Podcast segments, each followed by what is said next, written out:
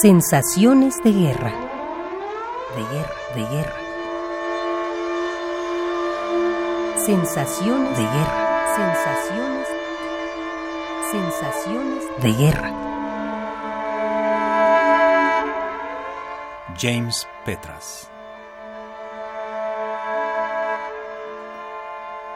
Yo creo es una capitulación total de Naciones Unidas y la Unión Europea frente las exigencias y prepotencia de Estados Unidos.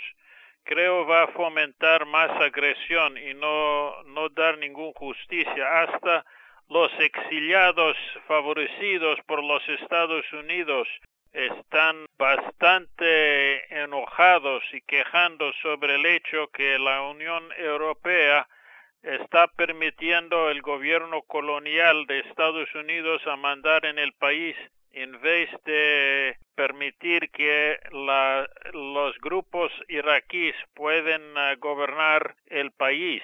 Creo que es un acto de Múnich, el acto de Múnich que simplemente va a fomentar más agresiones como cuando Francia y Europa dieran permiso para Hitler a conquistar eh, la Checoslovaquia.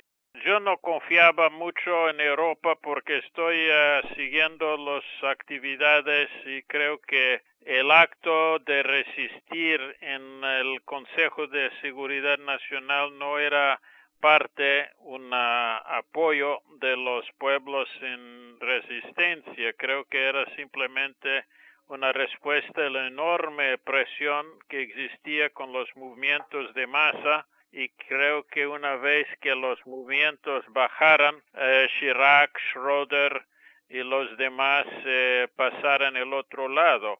Personalmente yo creo que es muy muy difícil uh, imaginar que eso va a mejorar las condiciones aquí. El imperio que está marchando con tanta fuerza afuera va a tener una caída adentro, tarde o temprano.